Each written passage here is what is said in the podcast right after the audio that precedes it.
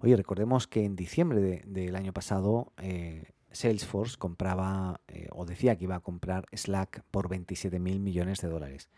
Ahí Salesforce, recordemos líder mundial en CRMs, eh, pues anunció que ya ha completado a fecha de hoy la adquisición de Slack y el presidente y director ejecutivo, se llama Mark Benioff, afirmó que no podíamos estar más emocionados de tener Slack como parte de la familia Salesforce, combinando el CRM número uno y la plataforma digital pionera para el trabajo colaborativo en cualquier lugar del mundo. ¿no?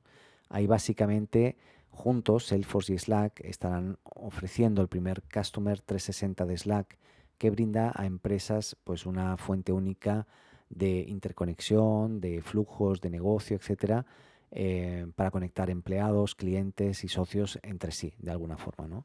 Eh, recordemos que hay casos de éxito como el, de IBM o IBM, que junto también están usando Salesforce y Slack para los más de 380.000 empleados en todo el mundo.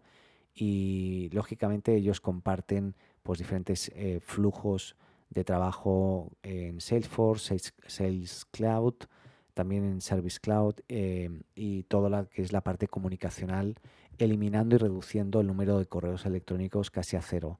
Esto lo puedo constatar yo que, en, la empresa donde estoy, donde trabajé también y, en algunos proyectos personales eh, uso siempre Slack y realmente en la empresa al menos donde estoy actualmente se ha reducido el número de emails a el, eh, al 1%. O sea, hemos eliminado el 99% de los correos electrónicos y hoy la comunicación se hace de forma mucho más efectiva, más instantánea, más rápida eh, y provoca pues que nada, la productividad realmente sea mayor. Personalmente estoy muy feliz de Slack.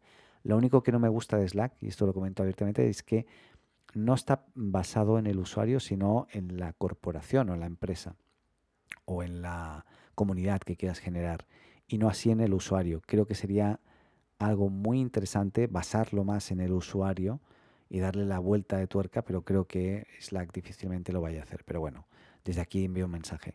Eh, por último, como parte de Salesforce, Slack estará posicionado para acelerar y extender su misión de hacer la vida más simple, más placentera, según ellos mismos dicen, y sobre todo lo más importante, más productiva. Eh, y Slack continuará operando bajo la marca Slack, impulsando un enfoque continuo en su misión eh, de clientes y comunidad principalmente. ¿no? Así que nada, eh, a todo esto también seguirá siendo dirigido por el CEO y cofundador Stewart Butterfield. Así que veremos, me imagino, pues algunas novedades más, pero no mucho más. Eso, me imagino igualmente una integración mayor con Salesforce en un futuro próximo. Así que estaremos muy, muy atentos.